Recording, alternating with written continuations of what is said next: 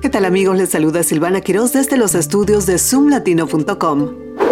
El Congreso de Estados Unidos aprobó un acuerdo bipartidista sobre el techo de la deuda y recortes presupuestarios. El paquete fue respaldado por el Senado y la Cámara de Representantes, evitando un incumplimiento de pagos y asegurando la estabilidad económica.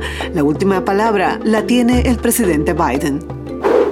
El informe de los CDC indica que el número total de nacimientos en Estados Unidos se mantuvo estable el 2022 en comparación con los niveles prepandemia.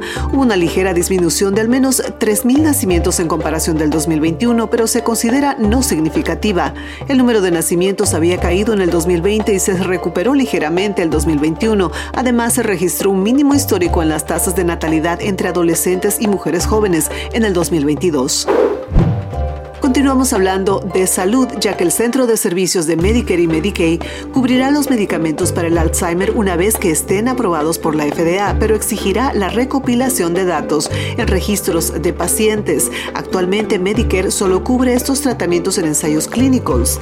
Eisai Leckenberg es uno de los tratamientos que ya tiene aprobación acelerada. Críticos cuestionaron la necesidad de registro de pacientes y piden más detalles sobre su implementación. Así llegaron las noticias más desde los estudios de Zoom Latino. Les saludó Silvana Quiroz. Hasta la próxima.